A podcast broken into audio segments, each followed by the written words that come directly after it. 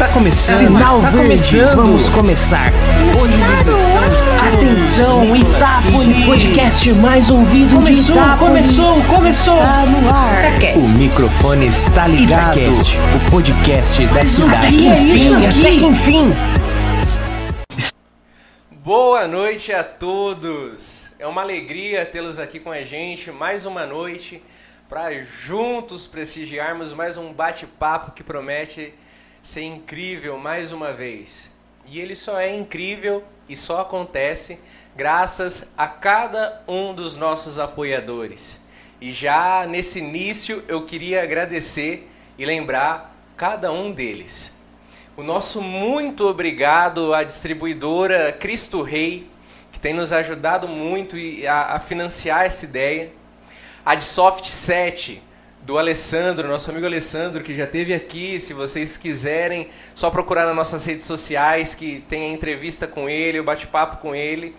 A de Soft 7 teve nos deu a alegria de hoje podermos estar sentados em cadeiras melhores. Já não é mais aquele pedaço de pau que doía as costas, meu, minha gente.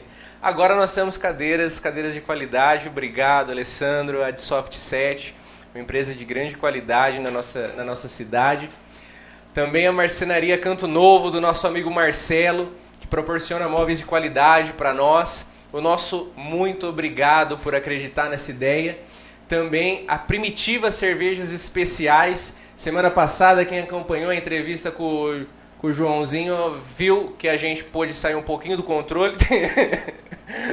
Vamos maneirar, se beber, não dirijam, mas se beber, bebam cerveja de qualidade, cervejas especiais da Primitiva. Vocês não vão se arrepender. Também o nosso muito obrigado à Clínica Vitalis. Marinho, muito obrigado pela ajuda que você tem nos dado. A clínica com grandes profissionais que, que ajuda as pessoas da nossa cidade com a saúde bucal e psicológica. O nosso muito obrigado ao pessoal da Clínica Vitalis e ao Guaraná Itabom, Guaraná da nossa terra, Guaraná de qualidade, de sabor único. O nosso muito obrigado também a toda a equipe da Itabom. E tudo isso que vocês estão acompanhando nas nossas redes sociais, em nossas lives, depois vocês vão poder conferir no nosso Spotify. É só procurar lá, Itacast. Os cortes vocês vão poder acompanhar no Instagram. E olhem só, agora nós também estamos no TikTok com os cortes, al- alguns trechos dos, nossos bate-papos, para vocês poderem acompanhar e estarem vendo pontos auge da, dos nossos bate-papos. No YouTube é transmitido ao vivo as nossas entrevistas, vocês vão nos encontrar lá, ah, Itacast, no Facebook, barra Itápolis Podcast. No Instagram também, quando vocês forem conferir os cortes, é arroba Itápolis Podcast. O nosso muito obrigado a você que prestigia o nosso trabalho. É graças a vocês que a gente pode continuar aqui presente, que as empresas decidem financiar essa ideia. Por isso, nos acompanhem, fique por dentro, porque tem muita gente especial ainda para ser ouvida. E falando em gente especial, de qualidade, credibilidade, hoje a gente vai receber um cara de só 35 anos. Mas ele está à frente hoje, ao lado do irmão, de uma empresa que tem mais de 45 anos de história na nossa cidade. Quem nunca pediu um socorro para o Luizinho da farmácia com algum medicamento? Hoje a gente vai falar com ele, filho do Luizinho. O José Luiz está à frente, junto do irmão da Digital Fórmulas, do grupo Digital Fórmulas e da Droga Itápolis Rede Multidrogas. Zé Luiz, muito obrigado pela aceitação do convite. É uma alegria tê-lo aqui com a gente. Eliseu, eu que agradeço o convite, muito obrigado. É, parabéns à equipe, parabéns por esse trabalho, um trabalho muito legal. É, vocês estão transmitindo pelas redes sociais e muito interessante a gente ter um podcast aqui da nossa cidade, né? Muitas vezes a gente faz alguma atividade física, uma caminhada e é sempre muito gostoso quando a gente tem um podcast legal para ir escutando. Com certeza agora a gente tem essa ótima opção, a gente fica por dentro, né, da, da- das, da- das pessoas, né, das, dos grandes, da, da- do que nem já estamos agora acho que na quarta, né, no quarto Exatamente, né, você é o nosso quarto convidado, Zé. Eu estou acompanhando, veio o prefeito, né, veio o Alessandro da The Soft Set, Sim. veio o Pirola, Pirola. agora eu. E então agora você. É e- muito legal. Inclusive, a, a, a ideia da gente estar no Spotify, a ideia foi sua. Quando eu fui fazer o convite pra você, você falou, Eliseu, vocês precisam estar no Spotify, cara. Às vezes a gente tá caminhando, fazendo algum exercício. O Luiz Felipe, nosso técnico de imagem aqui, nosso colega, ele conseguiu e a gente tá no Spotify. E a ideia foi sua, por isso muito obrigado, Alessandro. E, e é nessa, nessa que a gente está caminhando por aí, juntando ideias de pessoas que pensam para frente. Então, muito obrigado mais uma Legal. E vez. parabéns, viu? Vocês também jovens aí com umas ideias muito boas. Que legal, que bom para nossa cidade que vocês aí colocaram a mão na massa. Meus parabéns. Obrigado, Zé. Zé, para começar, cara, seu pai começou a farmácia lá há 45 anos, há quase meio século, cara. Faz tempo que tudo isso começou. Como que ele começou? Como que foi isso? Foi ele sozinho? Ele e a esposa dele? Como que foi? Então, a, a farmácia Drogtápolis, ela foi fundada em 1975 e foi quando começou, começaram as atividades e ela veio para nossa família, na verdade, em 1980. Em 1980, meu pai, eh, até no momento, trabalhava em farmácia já, eh, trabalhou em Ribeirão Preto, trabalhou em São Paulo. Inclusive foi em Ribeirão Preto que meu pai conheceu a minha mãe, trabalhando numa farmácia, né? E, e aí começou a nossa família. E o meu pai, juntamente com o irmão dele, o Zé Augusto, eles se uniram e compraram a Drogtápolis, que naquele momento era em frente ao hospital, onde atualmente é, é- é a nossa loja 3, que é a 24 horas, né? Que legal. Então foi aí no aniversário de 45 anos de Drogtápolis quando nós é, conseguimos voltar para aquele endereço e agora como 24 horas naquele ponto. Foi assim que a Drogtápolis começou, numa união do meu pai com o meu tio Zé. Depois de um tempo, o meu tio Zé não, não fez mais parte da sociedade, ficou apenas o meu pai. E atualmente tá eu e meu irmão, né, o Zé Luiz e o Paulo Henrique. Que legal, Zé. E, e- e vocês fazem parte hoje de uma, de uma rede, né? É, acho que a rede, eu posso dizer que é uma rede, a rede multidrogas. Isso. Essa rede, ela tá junto com vocês desde o início, quando seu pai comprou? Como que foi isso? Já... O que, que é essa rede? Como que ela se juntou a vocês? Como que é isso? A rede multidrogas, é, na verdade, assim, a farmácia ela iniciou é, em 1975, né? Aí foi com meu pai e, e- e a farmácia começou a foi desenvolvendo, foi crescendo. E em 2007, na verdade, foi quando a gente começou com um laboratório de manipulação de fórmulas. Nessa época, é, faltava um ano para eu me formar. Eu me formei em 2008. Em 2007 nós começamos com o laboratório. E sempre nessa época eu já estava já um pouco mais à frente da administração. Então meu pai já deixava um pouco mais ah, eu participar da parte administrativa. Então eh, meu pai sempre muito aberto, sabe, sempre eh, ouvindo os conselhos, a gente buscando eh, informações, buscando tendências. E foi em 2010 que aí nós fomos eh, estudamos várias redes que existiam essa possibilidade, né? Então a gente, na verdade, a gente estava estabilizados e aí pensamos, né, qual seria o próximo passo? E aí descobrimos a Multidrogas, descobrimos também, fomos convidados né, por outras redes para a gente participar dessa, dessas outras redes, mas a Multidrogas foi a que nós mais nos identificamos. Fomos para Rio Preto, é, foi eu e meu pai, nós marcamos uma reunião com o presidente daquele momento da Multidrogas, ele explicou para a gente como funcionava, eles também investigaram, pesquisaram, viram que a nossa empresa tinha um perfil que tinha assim essas raízes familiares, né, eram né, somos pessoas idôneas. Então, realmente eles nos acolheram na Multidrogas. E aí começamos, né? A Multidrogas, ela é, hoje ela é, uma, é uma rede de farmácias. Na verdade, é um cooperativismo. Então, cada um é dono da sua Multidrogas. Mas a gente participa de um grupo em comum, que é uma cooperativa. E atualmente possuímos mais de 400 lojas. A Multidrogas, né? Sim. A- da nossa família são três lojas. A Multidrogas, mais de 400 lojas em três estados. Então, assim, está é uma rede que está em franca expansão. E atualmente temos um CD, que é um centro de distribuição, que é um grande depósito, como se fosse uma distribuidora, né? Só que é de medicamento que fica situado em Rio Preto.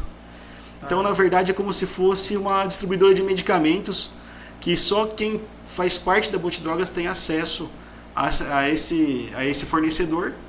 E possuímos também é, todo um suporte né, para administrar ah, é, para administrar a empresa.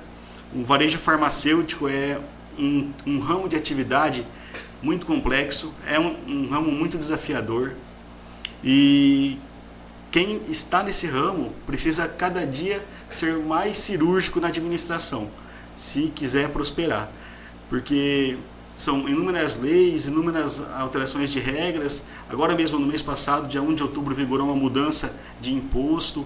Então tudo isso você tem que ter essas informações. E na rede multidrogas, ela proporcionou esse acesso a informações. Ah, então a gente consegue entendi. chamar um especialista para explicar para todo mundo, coisa que individualmente ficaria um pouco mais difícil, né? Sim. E também as condições comerciais. Então a gente consegue uma condição comercial, consegue oferecer algo a mais, né? Um, consegue oferecer um, os medicamentos com um valor é, mais competitivo para os nossos clientes. A gente sabe que não é fácil para ninguém, então a gente precisa Sim. sempre buscar é, alternativas, né, valores, é, acesso né, aos medicamentos. E a Multidrogas trouxe todos esses benefícios para a gente. Que bacana. Uma coisa que eu sempre ficava pensando, né, que a, a gente fala farmácia, farmácia e é a, a drogaria, né? Drogaria porque vende drogas que às vezes exigem uma, um certo cuidado e tudo mais sempre fico me perguntando, cara, quando deve ser difícil você, você ter que lidar com essa parte burocrática. Eu imagino que haja muita burocracia em torno da vida de, em meio a remédios. Ainda mais vocês que fazem manipulação, né? Vocês criam esses remédios, alguns remédios, vocês mesmos, né? Isso, isso. E como eu disse, né, em 2007 foi que nós começamos na manipulação de fórmulas. E a manipulação de fórmulas é um capítulo à parte, assim, é uma é uma exigência, é como se você fosse uma indústria mesmo, só que com tamanho reduzido. Sim. E aí ali você produz de tudo, né? Assim, produz cápsulas, produz cápsulas revestidas, produz cápsulas vegetais para quem é vegano e não gosta de consumir produtos de origem animal. Nossa, então você tem várias, legal, produz cara. creme, produz é, creme transdérmico, produz gloss, produz comprimido sublingual, produz tudo, é, produtos para uso externo, para uso interno. Então hoje tem toda uma gama de produtos, principalmente a partir de cosméticos. Então você tem hoje embalagens que você, uma embalagem francesa que você coloca, que tira o, o, o, oxigênio ali e não tem um problema de oxidar o produto. Então você faz reposição hormonal, você faz Nossa. uma infinidade de, de tratamentos com o auxílio da manipulação de fórmulas, né? E também dá acesso, dá acesso à criança, dá acesso porque acaba sendo um custo é, um custo melhor, um valor mais baixo para o consumidor final e você consegue ajustar a dose. Né? A gente sabe da individualidade do ser humano, cada um é um indivíduo. Sim. Então, muitas vezes, 10 miligramas de um medicamento, para mim, faz pouco efeito. Quando eu coloco 20 miligramas, já faz efeito demais. Aí eu precisaria de um remédio intermediário, vamos supor, um remédio de 15 miligramas. Só que a indústria ela produz em larga escala, ela produz sol de 10 ou sol de 20. Sim. Então aí entra a manipulação. Aí o médico pode estar prescrevendo um medicamento na dosagem de 15 miligramas, que a gente faz ali especificamente, o produto, o seu nome vem no rótulo. Então, esse é o mundo da manipulação de fórmulas, que é um mundo que é muito desafiador, porque você tem que ter todos os controles, controle de qualidade da mercadoria a hora que chega, da mercadoria quando ficar pronto, tudo isso bem arquivado, bem documentado. É, precisamos começar a atividade antes para poder checar os controles ambientais. Então Nossa. a gente tem o cálculo de oxigênio, o cálculo da entrada de ar e saída de ar. Então tem os, as máquinas que, que empurram o ar para dentro do laboratório, que são os insufladores, e temos os exaustores, que pega aquele ar e joga para fora. E aí tudo isso tem os filtros e tudo para não ter uma contaminação ambiental. Então a gente não quer levar um hormônio para o ambiente, um Sim. antibiótico, né? Então tem todos os filtros que tem todo um controle de substituição para não saturar e então temos assim, desde esse controle, que é o controle do oxida, do circulação de ar, até os controles mais rigorosos, que é quando a gente manda periodicamente para análises, amostras, para ver se a manipulação está sendo feita corretamente.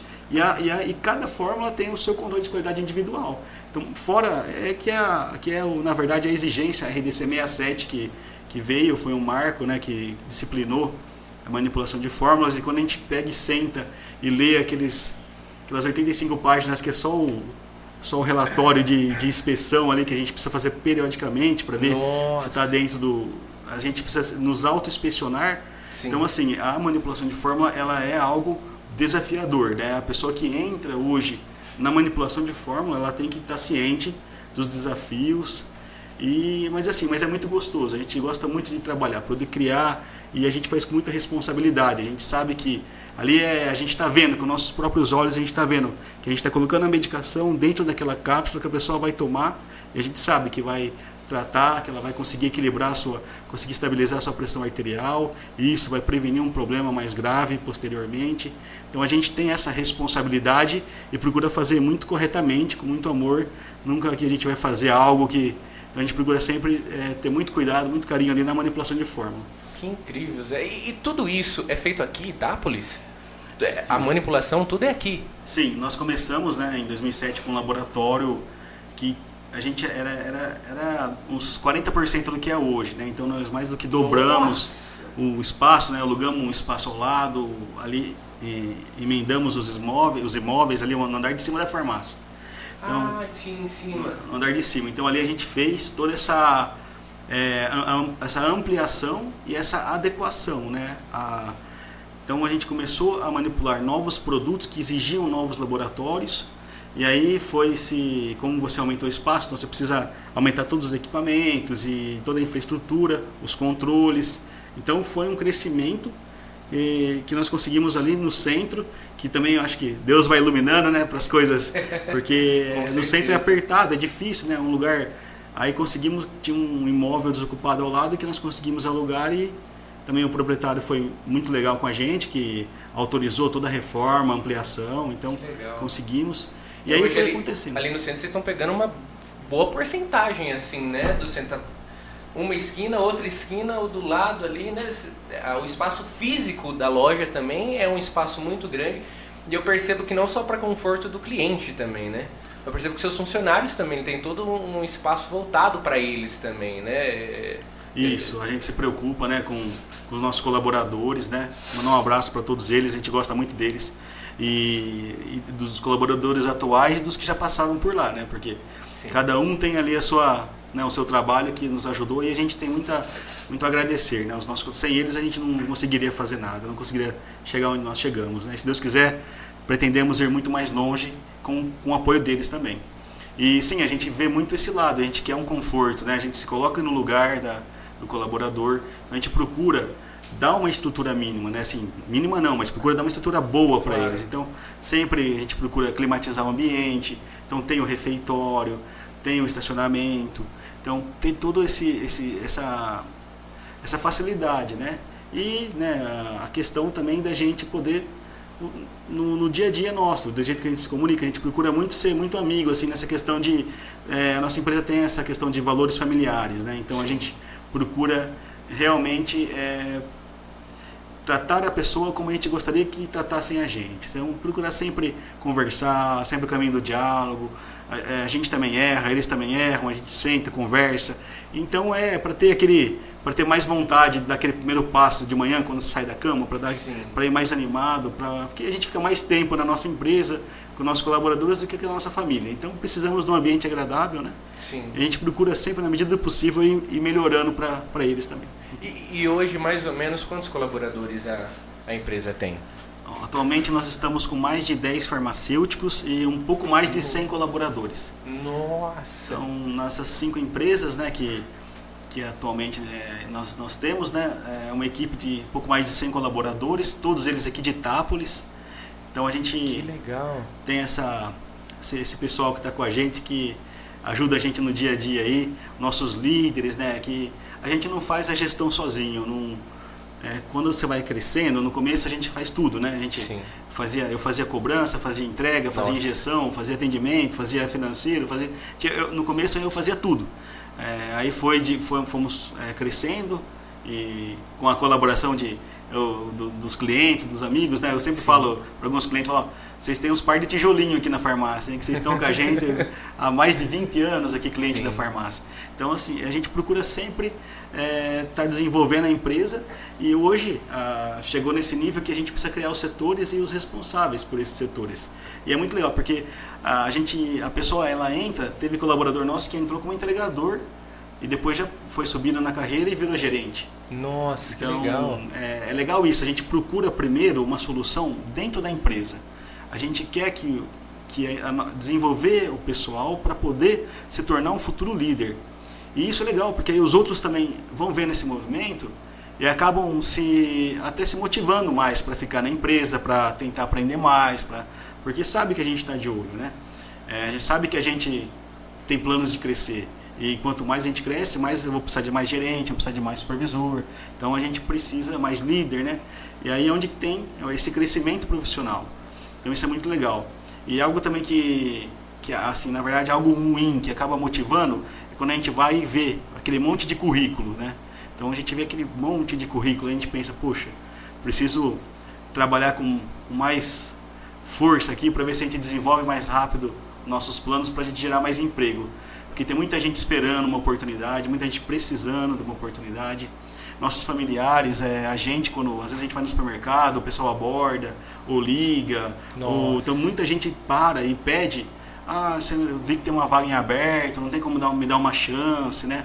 Então assim, a gente vê, e são situações que realmente a gente vê a pessoa precisa mesmo Sim. do trabalho. Mas aí a gente tem, né, tem aquele, a gente não pode também colocar tudo que senão a gente quebra a empresa. Sim. Então precisa é, ir desenvolvendo a empresa para porque aí sim eu vou conseguir fazer mais contratações, né? Então a gente tem esse desafio, sim. Eu me eu me sinto responsável em desenvolver as empresas para gerar mais emprego na cidade. E, e nesse, nesse emaranhado de currículos, por exemplo, Zé, como que está a capacitação das pessoas? Você como, como empresário que é um rapaz que contrata pessoas para a empresa, como que tá? Falta mão de obra especializada? Ou, o que que, o que, que um, um jovem, por exemplo, eu, 21 anos, tá, não tenho muito histórico assim de trabalho, não tenho tanta experiência, que especializações, por exemplo, você acha que ajudam as pessoas a se engajarem mais num, num emprego, num trabalho, num primeiro serviço ou mesmo começar em mais um novo? Eliseu, eu, eu acredito que é importante os estudos, isso diferencia um currículo. Tá? Mas assim, se for para falar qual é, é o número um, é a experiência. E a gente sabe que é difícil encontrar pessoas com experiência na área. Então, não tem problema quanto a isso. A gente contrata também sem experiência. É, a gente contrata, mas a pessoa tem que ter vontade, tem que ter vontade de aprender, tem que ter disponibilidade, né? E aí é algo engraçado, a gente na hora que pega o currículo, a pessoa coloca, né, tem disponibilidade, tem vontade, né, sou atencioso. E aí quando começa no dia a dia ali, que você faz aqueles meses de experiência, a pessoa precisa- precisaria que fizesse um pouco de hora extra hoje, a pessoa não- não tem disponibilidade. Fala, "Ué, mas no currículo, né, falava que tinha disponibilidade, mas tudo bem. Aí daí um pouco a pessoa vê um, tem gente tem um lixo ali no chão, a pessoa pula o negócio e, e não pega, sabe? Não, então assim, você vê que, a, espera aí, a pessoa não, não era atenciosa, né? Né? Não, eu sei que eu não trabalho na parte, mas eu vou limpar, se for preciso, eu, eu faço o que for preciso para a empresa funcionar. Não é uma questão de, uma questão de, então assim, essa, essa é uma dica até que eu dou para as pessoas, né, que, que buscam um emprego ou às vezes está naquele período de experiência. É, dê o seu máximo, faça algo a mais. Não precisa ficar preso só naquela função. Você pode fazer algo a mais. O que impede você de ser um pouquinho melhor? Então, isso que a gente sente muita falta. Então, a pessoa precisa fazer acontecer. Ela precisa se esforçar no emprego. Quando ela entrar na empresa, ela se esforça primeiro para depois ter uma recompensa financeira, vamos supor. Então, acontece muitas vezes, de repente, a pessoa chega e fala: Ah, eu queria um aumento de salário. Então, é, não é essa a ordem, não é um, não aumenta salário para a pessoa trabalhar é, mais. A pessoa precisa trabalhar mais, se esforçar, mostrar. Não isso na minha empresa, mas em todas as empresas, né? É, a pessoa precisa se esforçar, mostrar que ela tem um valor. Aí sim, quando ela for é, dar o período, ela for lá pedir um- uma reavaliação do salário, aí sim ela tem esse direito e ela vai conseguir ser muito bem avaliada. Agora, se a pessoa chega sempre atrasada, sabe? É, a pessoa falta muito, se a pessoa não tem atenção e disponibilidade, então aí fica um pouco mais difícil, né? Mas, assim, é, como voltando naquela na pergunta, né? A primeira questão seria essa, a experiência, né? E, mas é, e atualmente, Eliseu, a gente tem um problema, eu acredito que de é, vários é, empreendedores também tem essa questão, esse problema, que é a questão, existem candidatos que deixam um currículo com a gente, a gente liga para a pessoa para convidar ele para entrevista, não consegue contato, não consegue, a pessoa não atende. Então, assim, até assim, esses, essas coisas mais simples acabam acontecendo. É, atualmente, quem faz na empresa é, tem lá a, a minha equipe lá de contratação e tem a, a nossa a, a, moça do RH que faz isso. Eu estava conversando com ela e ela me disse sobre esses problemas, né? Então assim tem pessoas que deixam o currículo, o currículo é, é selecionado. Como que funciona a contratação hoje da nossa empresa, né? Então a gente tem a seleção, então é a seleção de currículos, né? Aí a gente tem a primeira entrevista e a primeira entrevista depois vai para a segunda entrevista. E aí da segunda entrevista e começa no período de experiência. Então, tem pessoas que a gente não consegue o contato para a primeira entrevista. Nossa. Aí é, tem pessoas que marcam a entrevista, mas não vão na entrevista. Então, Nossa. tem ó, algumas coisas que a gente acabou não entendendo, né? Por que, que a pessoa. E tem pessoas que vão na entrevista. E tem, existem pessoas que participam da sele, é, são selecionadas, realizam a primeira entrevista, passa, a segunda passa, trabalham um dia e vão embora. Então isso acontece. É, porque é, como acaba tendo uma certa rotatividade, né? É, a empresa quando começa a ter uma quantidade de funcionários, né? Lógico, o ideal seria a gente ter sempre aquelas pessoas, né? Mas isso aí, hoje a gente pensa de uma maneira, amanhã a gente pensa de outra. Hoje a gente trabalha num setor, amanhã a gente vê que gostaria de trabalhar num outro setor. Cada um tem o direito de escolher onde quer trabalhar. Então muitas vezes a pessoa está com a gente, ela quer sair, então acaba tendo uma rotatividade. Embora não é o, o ideal, mas acaba tendo, é natural isso, né? Sim. E aí a pessoa às vezes ela entra e sai no outro dia. Acontece, graças a Deus, aconteceram, acho que são umas três vezes isso. Mas a pessoa veio num dia e depois foi embora. Eu falei, Ixi. E aí a gente tem todo esse tempo, né, que a gente perde, a gente, né, a gente perde não, né? A gente dedica esse tempo na seleção, nas entrevistas. É, isso tudo tem um custo para a empresa, sabe? Sim. E aí a gente coloca a pessoa, então a gente faz a integração também passa todas as informações, explica tudo, e a pessoa é, fica ali seis horas e vai embora. Então, assim, é, vê bem né, onde você. Então, se você realmente não se interessa por essa área, é, área de saúde, área de saúde é uma área que você tem que ter disponibilidade. É diferente do escritório, vamos supor, que a gente trabalha poucas horas, lendo trabalho de final de semana e feriado.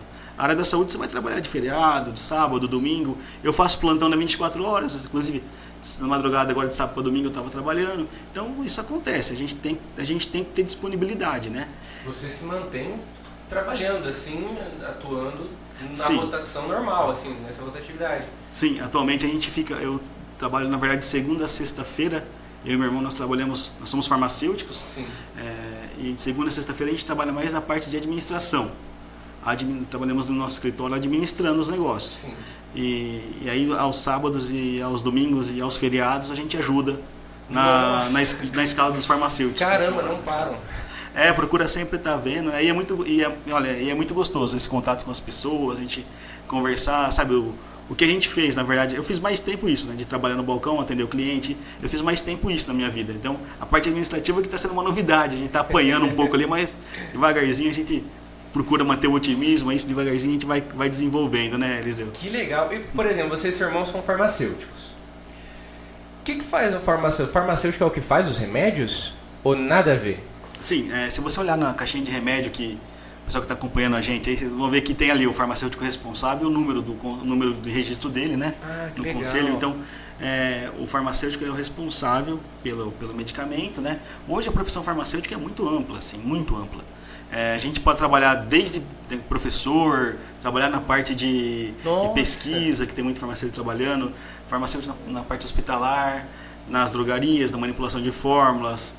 podemos trabalhar fazendo atendimento clínico em consultório farmacêutico, trabalhar na parte de estética. Então hoje tem farmacêuticos que trabalham só nessa parte de estética. E trabalhar com radiofármacos, que é fármacos radioativos lá na produção de. Nossa, então, trabalhar no exército, na parte tem a parte dos farmacêuticos que trabalham em análises clínicas, né? Tem o setor de análises clínicas e tem muito, é muito amplo. Nossa. Com certeza eu esqueci muitos, muitas atuações, mas hoje é um a parte grande a profissão pra é, caramba. Sim, tem bastante profissão farmacêutica ela tem um leque bem amplo na pessoa que se forma farmacêutica tem muitos, muitos caminhos para escolher, né? Tem até na parte da polícia científica, né? A parte de perito, criminal. Também entra bastante... farmacêutico nessa. Por exemplo, bio, biomédico, químico, essa parte.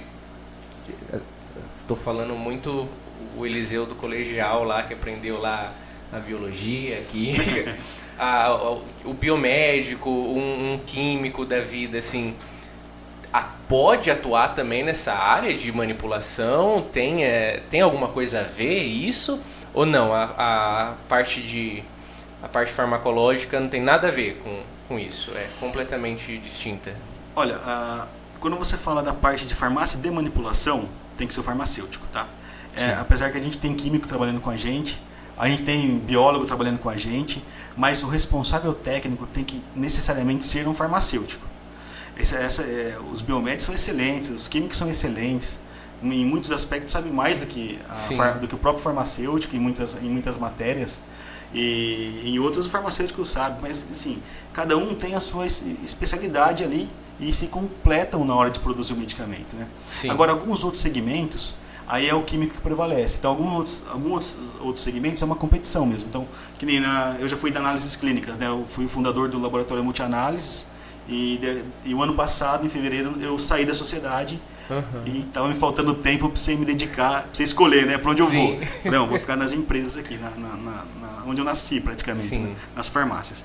E aí, lá no multianálise, a gente pode ser um responsável técnico farmacêutico ou pode ser um responsável técnico biomédico. Ah, que Então, pode ser um ou outro, né? Então, numa indústria de produtos de, produtos de limpeza, pode ser um químico ou pode ser um farmacêutico. Também é possível ter um responsável Nossa. técnico farmacêutico ou um responsável técnico químico, né?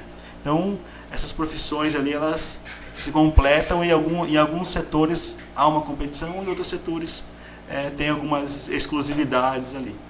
Os atendentes hoje, que eu imagino que dentro da empresa a maior, o número maior de funções assim, né?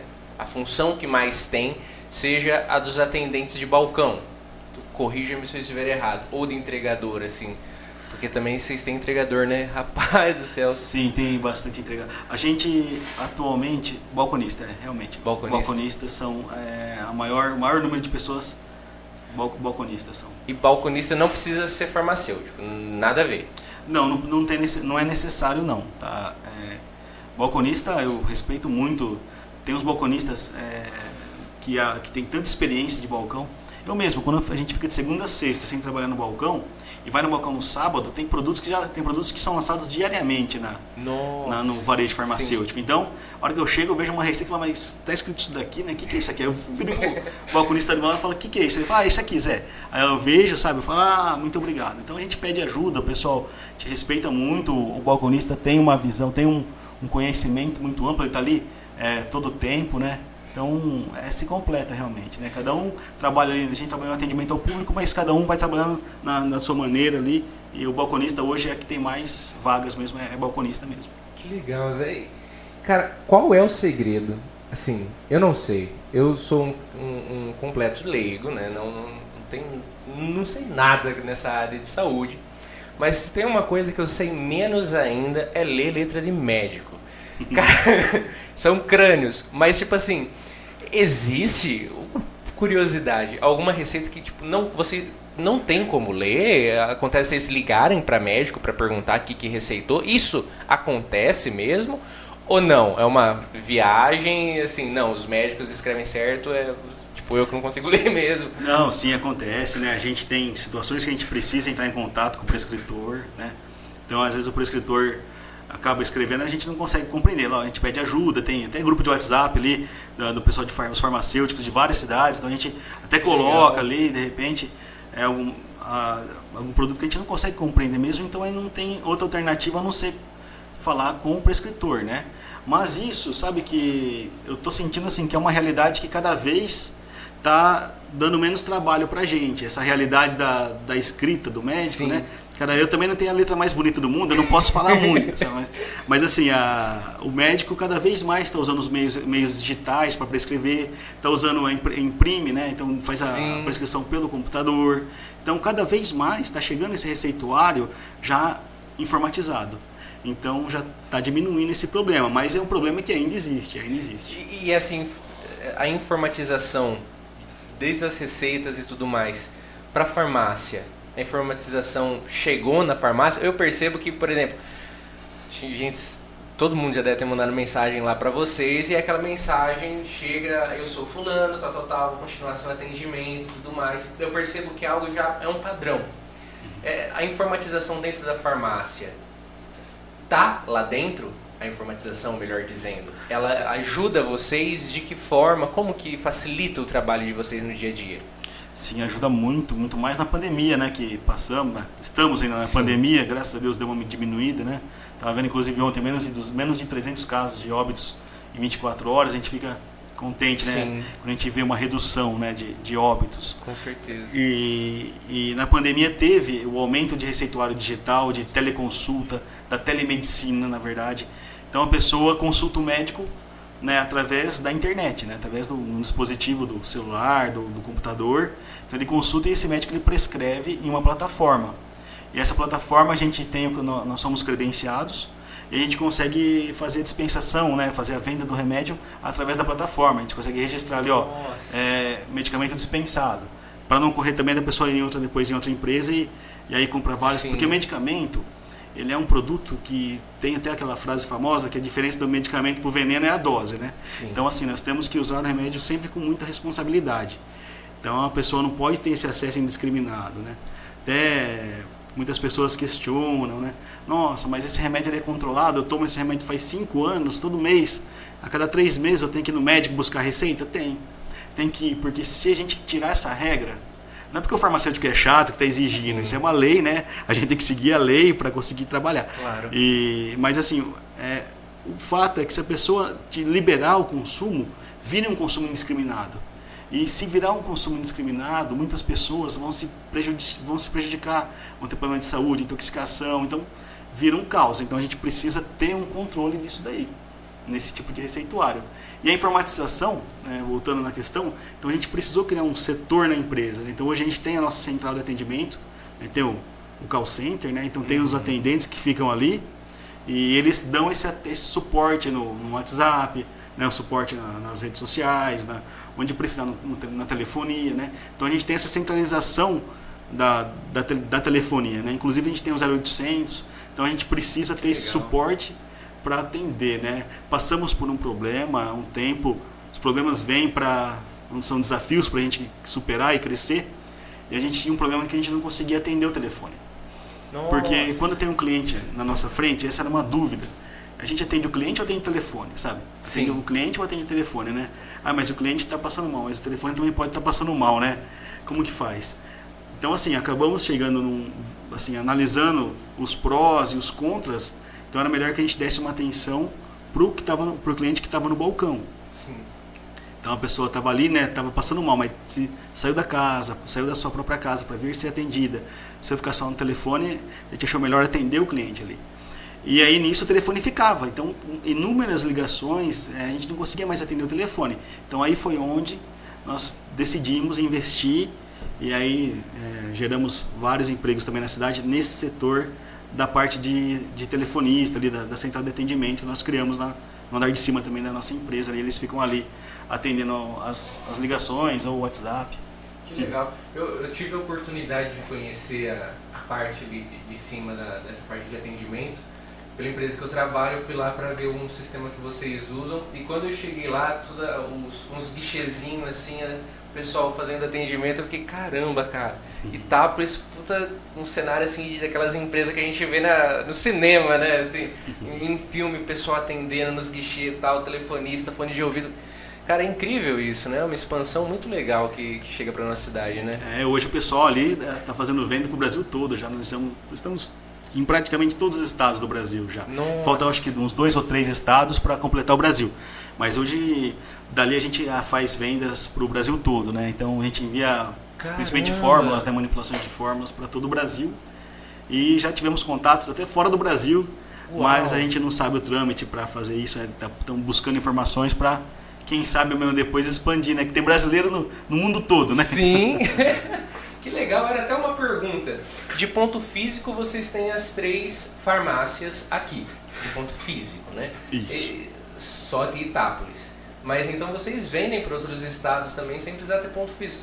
O físico vocês pretendem também expandir para fora de Itápolis? Vocês acham que não? Pô, a gente está fazendo vendas legal, não precisa levar o físico, o digital já está lá. O que, que você acha, Zé? Não, a gente, a gente entende que a área da saúde, como todas as áreas, a, a- o e-commerce, né, ele, ele impacta. Sim. Mas a parte de saúde, especialmente, por mais rápido que a logística esteja, a pessoa precisa de um local, de um ambiente de saúde para poder, preciso tomar uma injeção, isso não dá para se fazer no e-commerce, né? Preciso é, ter acesso ao medicamento agora. Então, assim, a gente, a gente vê ainda uh, que é um bom investimento a gente fazer uma expansão de lojas físicas. Sim. A gente tem no nosso planejamento a expansão é, para, outros, para, as, para outros municípios, né? É, a gente, o ano passado, iniciamos a entrega regional. Então, três vezes por semana a gente faz já entrega em cidades da região. Nossa, que bacana. É, e agora, a- e aí a gente, né, no, no e-commerce, né, e também, aliás, telefonistas, pessoal vendo para o Brasil, e a gente, mas a gente, a gente tem sim, tem alguns, até tem alguns investidores, alguns contatos, pessoal que procurou, que tem local disponível, mas agora estamos no momento de reestruturação, né, estamos no momento de, estamos nos organizando, evoluindo algumas coisas, então, mas em breve sim a gente pensa em crescer e, e com certeza vamos começar a levar esses itapole- itapoletanos lá, os próximos gerentes dessas próximas unidades. Que Né? legal, Zé. E, e eu percebo essa reestruturação também engloba o, o grupo digital que é novo praticamente, né? Assim, é uma, é um, um filho novo da farmácia, né? O Sim. grupo digital. Na verdade, a gente chama de Grupo Digital Saúde, né? que é, é a- a- são as empresas, né? que é a Digital Fórmula, Digital Cirúrgica, as farmácias, né? então é o grupo ali que a gente acaba dirigindo esse grupo. Sim. E voltando lá na nossa no nosso histórico, né? então a gente tinha, é, eu estava dizendo que em 2010 nós entramos na Multidrogas. Sim. Em 2015 nós inauguramos duas lojas, que foi a loja 2 e a loja 3, em 2015, né? Aham. mas elas ainda estavam naquela outra estrutura, né? Estrutura antiga, passada por reformas. E em 2020, que a gente partiu e a gente criou realmente uma loja física de a Digital Fórmulas, que é ali ao lado da, da Itápolis, ali é meio é, Subindo a Francisco. Porto ali, né? Isso. Ali foi quando nós inauguramos de fato a Digital Fórmulas, a nossa loja física mesmo, né? que vimos que seria legal. Então, uma parte que a gente a pessoa pode chegar lá, pode ver o produto, pode pegar, pode e aí é uma loja específica de manipulação de fórmulas, né? exclusiva de manipulação de fórmulas. E ainda em 2020 nós decidimos no aniversário de 45 anos da farmácia, no dia 6 de dezembro eh, de 2020, nós decidimos, né, como até uma forma de presentear a cidade, abrir 24 horas. Então foi no dia, nesse dia, a gente falou, agora vamos abrir 24 horas, né? E deu um frio na barriga, porque eu falei, meu Deus, vamos conseguir, será, né? Porque a gente, por mais que a gente planeje as coisas, Sim, né? claro. Tinha o pessoal, a mão de obra já que estava empenhada em fazer o trabalho, e mas daquele frio na barriga, falei, poxa, 24 horas, né? Falei até arrancar a porta, né? Porque serve a porta agora que não fecha mais, né?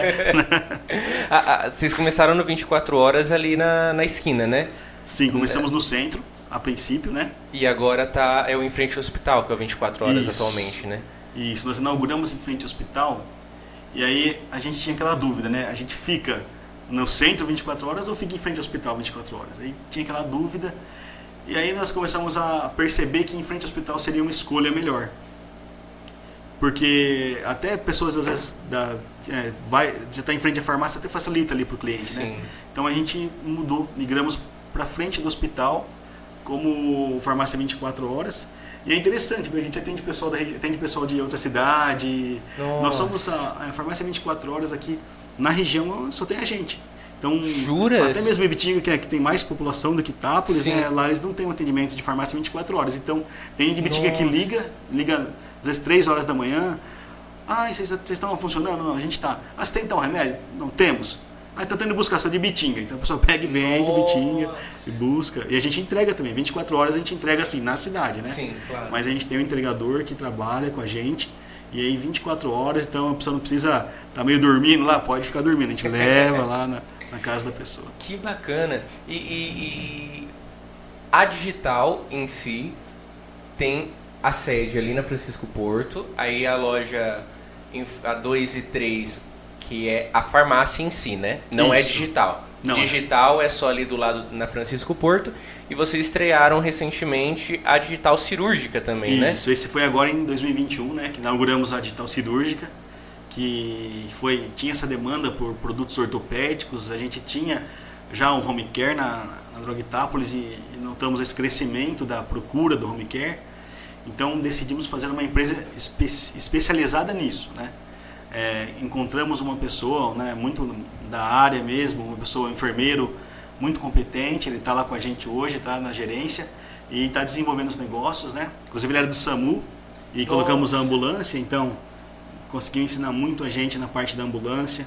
É um mundo que eu desconhecia. Assim, na verdade eu sabia que eu não sabia muito sobre aquilo, mas a hora Sim. que eu fui- entrei eu vi que eu não sabia mesmo, sabe? Falei, nossa, que mundo diferente esse aqui, né?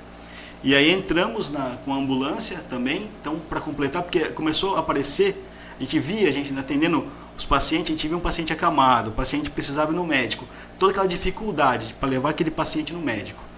O meu avô, pai do meu pai, ele ficou é, alguns anos acamado, depois veio a falecer. E assim, era duro. Meu avô, por mais que não era tão pesado, mas você carregar uma pessoa, colocar Sim. no carro, é algo muito. É, cê, sabe, cê, é, é duro, você você tem que mobilizar a família, então faltava isso. Aí nós decidimos colocar a ambulância e a ambulância está funcionando.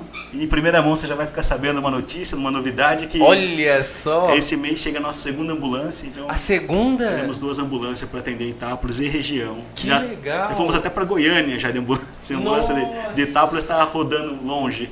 A, a ambulância, ela é toda personalizada da Digital Fórmulas, né? Do, do grupo digital, isso, né? lá ela é digital cirúrgica. ela é- Digital cirúrgica. Isso, isso. E, e- então ela tem como intuito isso, transladar pessoas assim eh, que estejam enfermas para lugares de necessidade delas. É, é- essa é a serventia da ambulância, para isso que ela está aí. Isso, a ambulância, a- nesse momento, ela não trabalha com urgência, né? Então, certo.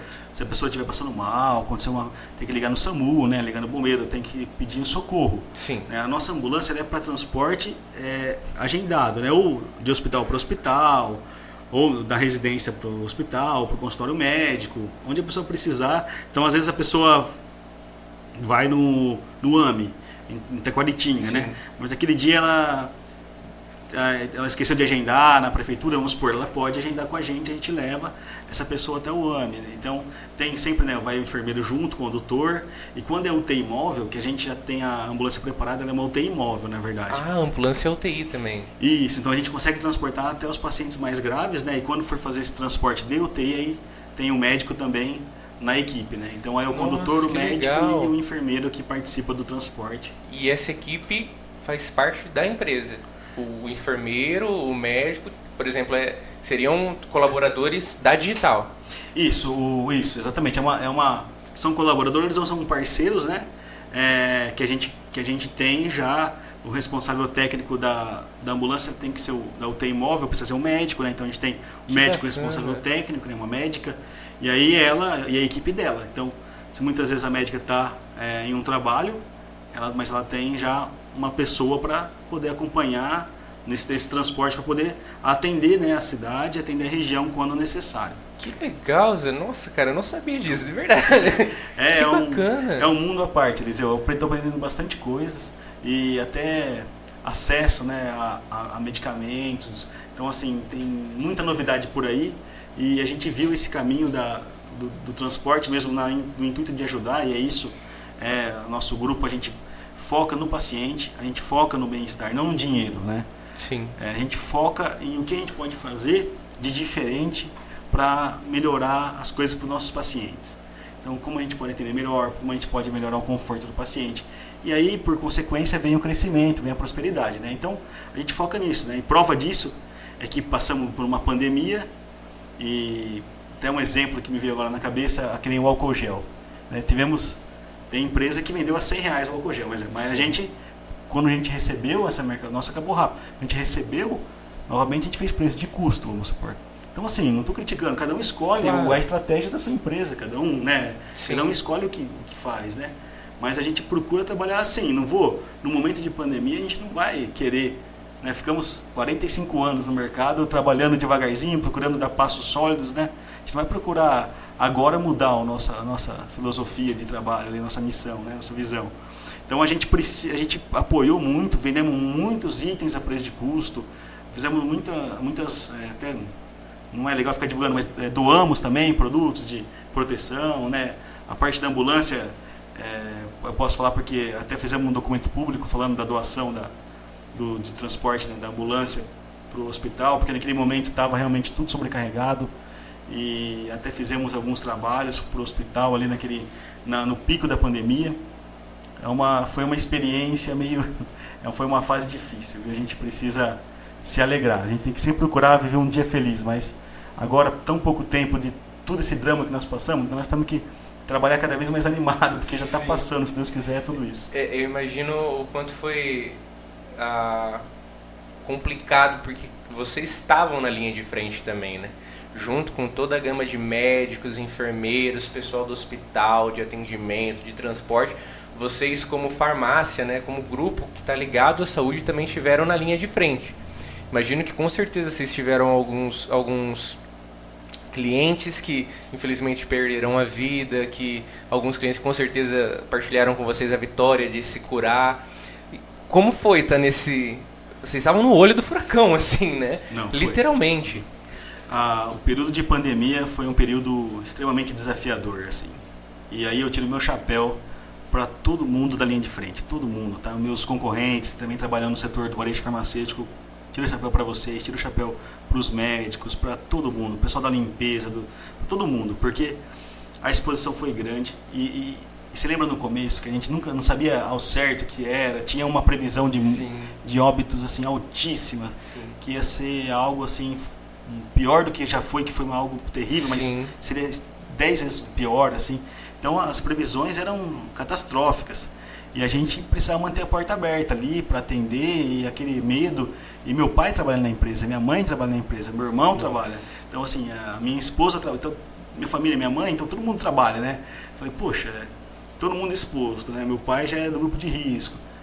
Então a gente realmente foi um período desafiador. E a gente via funcionário sendo afastado, aí a gente ficava preocupado com a saúde do funcionário, ficava preocupado porque a gente também, ia, se continuasse naquele, naquele crescimento de afastamento, a gente ia ficar sem funcionário para atender o cliente. Nossa. E se a gente fica sem funcionário, se a gente não, né, não atende, a gente não vende, a gente fecha a empresa. Então foi uma época de muito medo é, em primeiro lugar com a saúde nossa, a saúde dos colaboradores, né, a saúde da população. E foi uma época assim realmente que a gente eu estou ficando careca, mas eu acelerei o processo de, nessa época mais careca. E, e assim, e, e, foi algo que as farmácias elas contribuíram muito com a saúde. As farmácias de Itápolis particularmente. Se você vê isso, eu acredito que fomos os pioneiros na parte de exame de Covid em farmácia.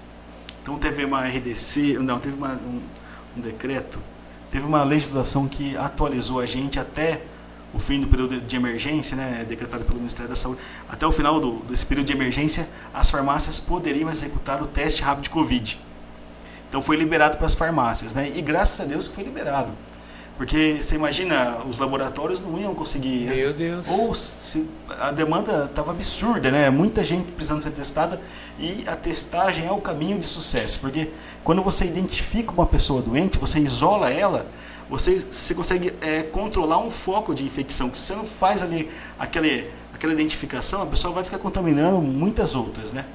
Então, assim, foi fundamental que as farmácias de Itápolis começaram a atuar nesse segmento de de identificação, de fazer os testes. E aí o pessoal da vigilância epidemiológica da cidade, o pessoal lá muito legal, é, sempre em contato com as empresas, criaram um grupo de WhatsApp, até hoje tem esse grupo de WhatsApp. Então a gente, elas iam falando, pessoal, tem que notificar, pessoal, lembra de fazer isso, lembra de fazer aquilo, olha, alguém notificou isso aqui, esqueceu de pôr o resultado. Então, sabe, sempre aquela comunicação, e é legal com uma comunicação respeitosa, e nós conseguimos, assim, levantar muitos dados e direcionar é, os cuidados, isolar o pessoal.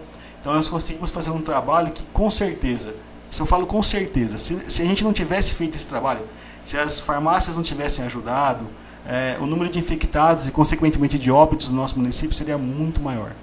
É, tanto é que nosso município testou muita gente, teve outros municípios próximos que testaram menos e o, e o número de óbitos realmente por, por habitante é uma taxa bem maior do que Itápolis. Né? Eu percebo que, assim, é claro que é, é trágico, né? Qualquer óbito é trágico, né? Meu padrasto mesmo, ele veio a falecer por conta da Covid. A gente, nessa última onda, todos nós aqui em casa pegamos e ele infelizmente não resistiu. E, e assim, mesmo assim, olhando os números, né? Sendo um pouco frio, mas olhando os números, Itápolis não se saiu tão mal em comparação às cidades vizinhas e em comparação às cidades do mesmo porte, por exemplo, sem ter, uh, sem ter sido necessário fazer um lockdown, fechar tudo, tudo, tudo, né? Teve ali algumas lojas fechadas realmente, mas na maioria das vezes continuou com entrega a domicílio, uh, questão de, de, alimentação e tudo mais. Você acha que, uh, graças a Deus, esses bons números uh, tem como, como bom causador né, essa união, essa, essa é, uma mão lavar a outra dentro da nossa cidade? Sim, com certeza foi a união. A união que, que nós conseguimos esse número. Se fôssemos mais desunidos, o número seria maior. E também Itápolis foi muito bem na vacinação, né? Itápolis conseguiu é, acelerar a vacinação, conseguimos a, o hospital, meu, o hospital, todo mundo do hospital trabalhou demais nessa época. Sim. Eu vi algumas vezes que a ambulância foi lá, eu vi o pessoal na correria, assim. Eu me lembro de um do, de um pico assim que teve na cidade.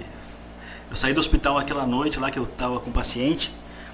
É, e aí eu saí, eu saí do hospital naquela noite e no dia seguinte eu reuni a equipe e falei, gente, vocês não saiam de Itápolis nem para Betinga visitar alguém, tomar um sorvete. Não, não, não sai de Itápolis, fica em Itápolis. Porque se acontecer alguma coisa com você na pista, não tem onde colocar no hospital. Não tem onde colocar.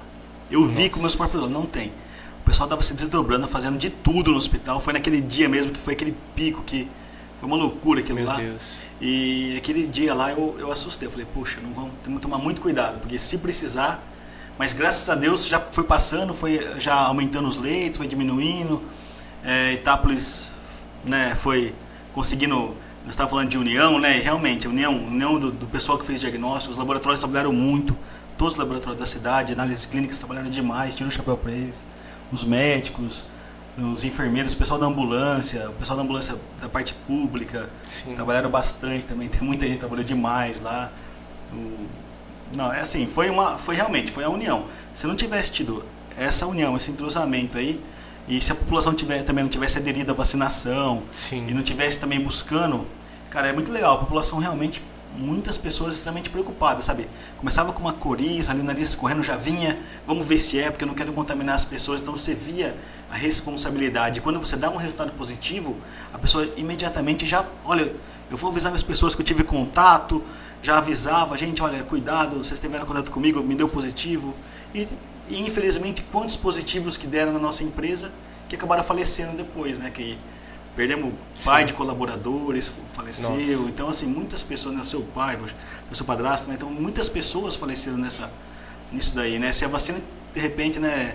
Tivesse chegado antes, né? Não estou falando da parte de governo nada, claro. mas se a gente tivesse... Se tivéssemos tido a oportunidade de desenvolver é, antes, né? É isso, se a nossa tecnologia, né? Se conseguisse desenvolver algo antes, né? Seria muito bom. E, assim, até é estranho falar, né? Conseguimos praticamente em um ano desenvolver uma vacina, né? Isso foi Sim. um recorde absurdo, assim. E eficaz, a prova disso são os números. Claro. E a gente vê a vacinação há quanto tempo sendo feita, né? E as pessoas às vezes tinham aqueles grupos, né, que questionam. Então acho que quando a gente analisa os números, a gente vê que a vacinação é o caminho e para as pessoas que nos escutam, né, que nos assistem, é, tem que, tem que manter em dia, até não só a vacinação do Covid, mas todas as outras vacinações. Né? É muito Faz parte do Rotary, né? a gente tem a bandeira da, da polio, né? do combate à Sim. polio. O Rotary Internacional, uma das principais bandeiras do Rotary é a erradicação da polio. E já estamos quase, já erradicamos 99% do mundo. Nossa, falta incrível. um pouquinho só e... Então, assim, falta um pouquinho. Se Deus quiser, a gente consegue cumprir a meta e erradicar a polio em breve aí no mundo, né? Então a gente precisa vacinar, viu? A vacina é muito importante, com certeza. Inclusive está na data da minha segunda dose, preciso ir lá tomar a minha no braço, que é muito importante.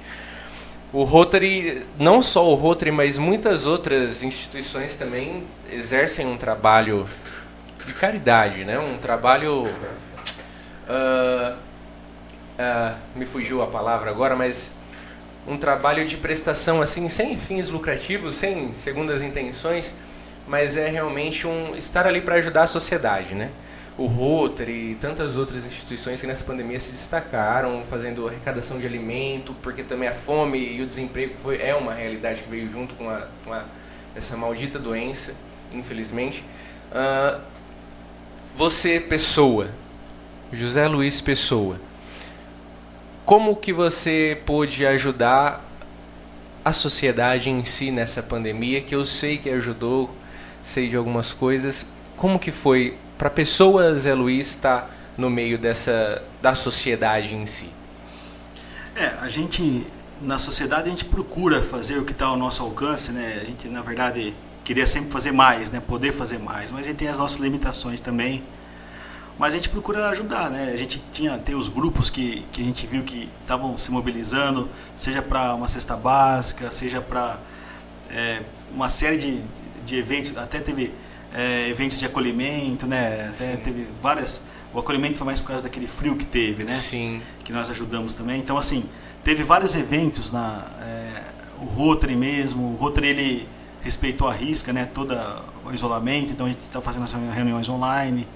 Então, mas tem teve também a, a parte de ajuda, né? Aos, a esse problema que, a, que o Covid, que a doença trouxe para o Brasil. Então a gente eu como pessoa eu procuro procuramos ajudar né, dessa maneira procuramos ajudar no nosso trabalho é, indo atrás de novidades indo atrás de tentar fazer a melhor condição comercial para dar acesso à pessoa para ter condições de fazer um exame doamos muitos testes de covid para a sociedade é, fizemos campanhas de teste de covid no, no abrigo é, Nossa, que foi bacana. uma que foi subsidiado não foi integralmente mas foi subsidiado então, até nas, eu faço parte da associação comercial também. É, tivemos também uma campanha que, na verdade, o Alessandro, que é o presidente, eu falei, Alessandro, a gente consegue ajudar aqui, a associação ajuda ali. E aí a gente envolveu as farmácias ali que, que são associadas e todo mundo se uniu, ajudou. Tiramos um pouquinho de cada um, tirou um pouquinho e conseguimos aumentar a testagem na cidade. Então, várias atividades que a gente foi desempenhando e assim, a orientação, né? Porque na, meu celular tocou bastante, é, a gente procurou dar muita orientação para as pessoas e orientação foi difícil porque é uma doença desconhecida, é algo novo, não tem estudo científico de nada. Sim. E muita informação errada, né? Muita informação, muita informação. Então a gente procurava é, es- estudar, né?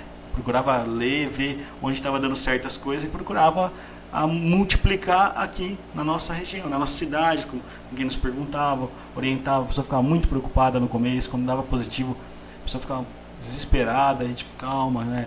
O índice de fatalidade ainda é baixo, mas e aí eu dava toda a orientação. Então foi um trabalho que não tinha horário, né? Não, qualquer hora, qualquer dia, a pessoa quando fica sabendo uma notícia de um teste positivo, Sim. qualquer hora, qualquer dia ela te liga e, e a gente orientava com toda a paciência, com todo cuidado, a gente se coloca no lugar. Meu pai teve, né? Meu pai pai, teve? meu pai teve, meu pai ele ficou uns dias fora. Onde que meu pai? Meu pai tinha ido para Ribeirão. Aí a hora que ele voltou, que a minha família da minha mãe é de lá. Sim. Ele voltou com um coriza, ele não foi trabalhar. Aí à noite nós fizemos, fizemos o teste, deu positivo, só que ele já tinha sido vacinado. Então foi bem leve, Nossa. sabe? Foi bem leve. Acabou rápido os sintomas. E aí, mesmo assim, por segurança, ele ficou mais um tempo em casa. Aí nós testamos novamente, aí deu negativo, já era o teste de antígeno na época, que, eu, que identifica o vírus na mucosa, né? Aham. E aí a gente viu que já não tinha mais o vírus, a presença, já não tinha mais chance de contaminar, e aí ele voltou na rotina. Mas graças a Deus ele conseguiu suportar bem, estava muito mais resistente, até por conta da vacinação, porque nós somos da área da saúde e fomos priorizados na imunização, Sim. na vacinação, né? Então assim, nós participamos, eu lembro que estava com menos de 2% da população vacinada, e a gente já tinha sido vacinado já. Sim. Então, assim, é, é uma responsabilidade, né? Porque a vacina que estava no meu braço, se tivesse em outro, poderia ter salvado uma vida. Sim. Então a gente tem que fazer realmente o nosso trabalho com muita dedicação e o máximo possível, porque essa prioridade né, tem um porquê de ser prioritária. né? A gente precisa ajudar as Fez, pessoas. fez jus a, a vacinação antecipada né, da, área de linha de E frente. muitos, viu? E, e, assim, foi muito. aí, Graças a Deus que priorizou, porque quantos da minha equipe que pegaram, que se contaminaram, que até mesmo ali na, na hora de executar o teste, por mais que você usa o EPI Sim. e segue as regras, você se contamina. Então, assim, muitas pessoas acabaram contaminadas da minha equipe. Assim, mesmo depois da imunização, acabaram se contaminando. Graças a Deus, todo mundo se recuperou bem. Né? Teve só uma colaboradora que ficou um pouco mais mal, mas graças a Deus está aí com a gente até hoje, está bem. Mas é, E aquele negócio, né? A, a vacina não impede que você pegue o vírus, né? Sim. Não, ela ajuda o seu corpo a combatê-lo, né? isso, isso. Você já está com a imunidade já mais. Você tem mais células de defesa, né? E Sim. você acaba conseguindo superar essa, esse problema mais rápido, né? É, e se torna algo mais fácil de passar, né? Sim, sim. Zé, né, toda essa ajuda que, que você, a empresa, os colaboradores prestaram para o município, a, disponibilização da ambulância né, para o município nesse, nesse caos que foi né, para a saúde, é, os picos da, da doença e tudo mais. Uh, tudo isso acredito que fez seus olhos voltarem, querendo ou não, para o setor público. Você falou, estava lá no hospital, é, ajudava, levava paciente e tudo mais. Nesse olhar para o setor público, sendo um, um, cara que entende, que está na administração de uma empresa, uh, faz a gestão de pessoas, querendo ou não, de funcionários, uh, que enxerga às vezes necessidades uh, no município, você pensa em, alguma, em algum certo ponto da sua vida se envolver com a vida pública, sendo político de forma direta ou indireta, vereador, prefeito ou algo do tipo? Como que é o seu pensamento para o futuro? Ou, não, ou não, só empresa? Não, é, então, Eliseu, essa pergunta já me fizeram algumas vezes, viu? É, mas assim, atualmente eu não penso na parte de né, pleitear um cargo público, eu não né, seja vereador, né, seja prefeito, eu não penso em participar como vereador, como prefeito.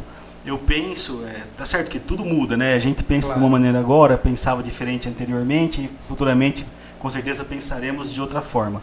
Mas assim, não tenho nenhuma pretensão política.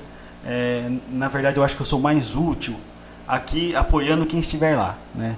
Independentemente de quem seja, é, porque eu não estou apoiando o prefeito, apoiando o município, né? Então eu, eu, eu, gosto de trabalhar para ajudar o município.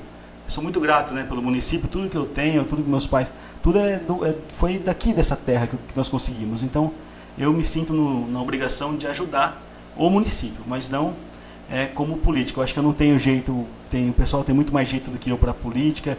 Eu não tenho esse jeito que precisa ter para ser político. Não, então assim, eu procuro, eu acompanho, eu procuro não perder nenhuma sessão do legislativo, inclusive está tendo uma, né, tava tendo, tá tendo uma agora, não sei se já terminou, eu estou aqui com você, mas ele fica salvo, a gente tem isso, deu acesso, né, para a gente poder assistir posteriormente.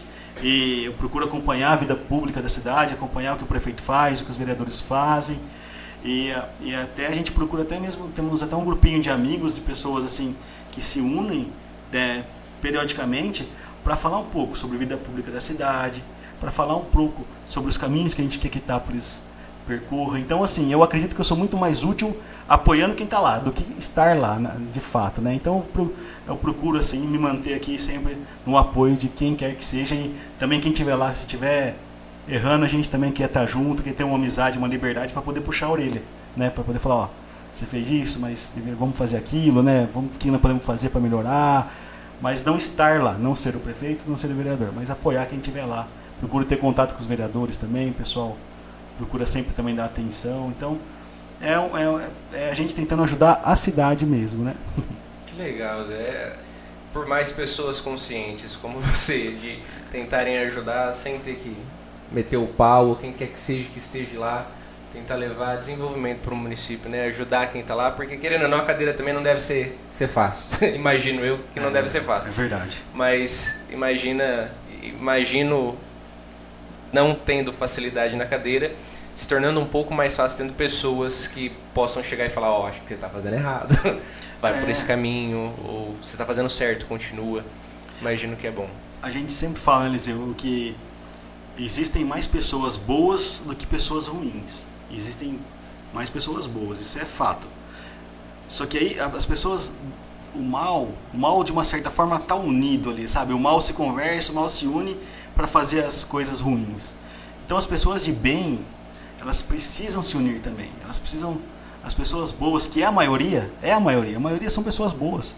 A gente precisa se unir e usar um pouquinho do nosso tempo em prol da sociedade, sabe, fazer um pouco de coisa boa. Porque senão, se só o mal está unido, aí todo mundo acaba pagando, né? Por causa de uma pessoa ou outra que, que age de uma forma incorreta, né? Sim. Zé, muito obrigado pela aceitação do seu convite e você estar tá aqui com a gente, viu? Batendo esse papo. Foi uma alegria estar com você espero que tenha sido uma alegria para você também. Opa, foi uma alegria. Eu agradeço muito, Eliseu. Parabéns novamente aí, viu, equipe? Parabéns para vocês. Vocês estão fazendo um trabalho muito legal Parabéns Itacast e os apoiadores aí que, desse, desse projeto tão legal. Todos eles que financiam essa ideia de forma direta ou indireta. A Cristo Rei Atacado, a de Soft 7, a Marcenaria Canto Novo, Primitiva Cervejas Especiais, a Clínica Vitalis e o Guaraná Itabom. O nosso muito obrigado a vocês. E se você também tem interesse em financiar essa ideia, ajudar de certa forma, com uma ideia, com uma sugestão, com a ajuda do que você sabe fazer, com o Marcelo que nos fez a mesa, o Marinho que tinha disponível o ar, de qualquer forma, a, a, a gente não está aqui por fins lucrativos, a gente está aqui para fins de, de conteúdo.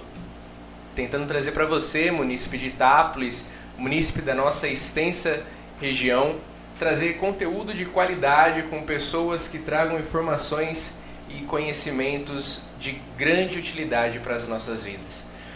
Mais uma vez, o nosso muito obrigado a vocês, apoiadores, a você que, no, que nos acompanha nas nossas redes sociais, Instagram, Facebook, YouTube. Meu Deus, até perdi as contas, tanta rede social que nós estamos tá tendo. TikTok, no nosso. TikTok. e no Spotify também, para você nos ouvir para quando quiser, na velocidade que quiser, uh, treinando, caminhando, trabalhando. O nosso muito obrigado a todos vocês. Semana passada, semana retrasada, a gente pediu o ar e ele aqui está. Semana passada nós pedimos as cadeiras e elas aqui estão. Essa semana eu trago agradecimentos apenas. E novidades. Semana passada, quem acompanhou ouviu que o nosso espaço estava sendo cedido para pessoas que quisessem iniciar podcasts ou gravações para o que quer que o nosso estúdio pudesse ajudar. A gente tem aqui todo o equipamento com computadores, retorno. O Zé Luiz está aqui, ele tá, a gente se vê aqui no retorno, tem são três câmeras localizadas, iluminação, mesa de som, microfones, monitores. É todo um equipamento que foi montado e eu acho que seria egoísmo da nossa parte achar que isso daqui só ia estar tá bom para nós. Por isso, semana passada a gente abriu para aluguel a sala. Uh, e estreará na nossa cidade mais dois podcasts. Quinta-feira estreia um podcast e dia 16. 16, Felipe, não me deixa doido, rapaz. Deixa eu ver, eu acho que é dia 11. Peraí, deixa eu ver, que nasceu Windows 11 aqui. É, dia 16. Dia 16, que é que dia de semana? Terça-feira. Então, essa quinta-feira e terça-feira que vem. Dia 11 é qui- quinta-feira, É, essa, essa quinta-feira, dia 11, e terça-feira, dia 16, vão estrear outros dois podcasts na nossa cidade.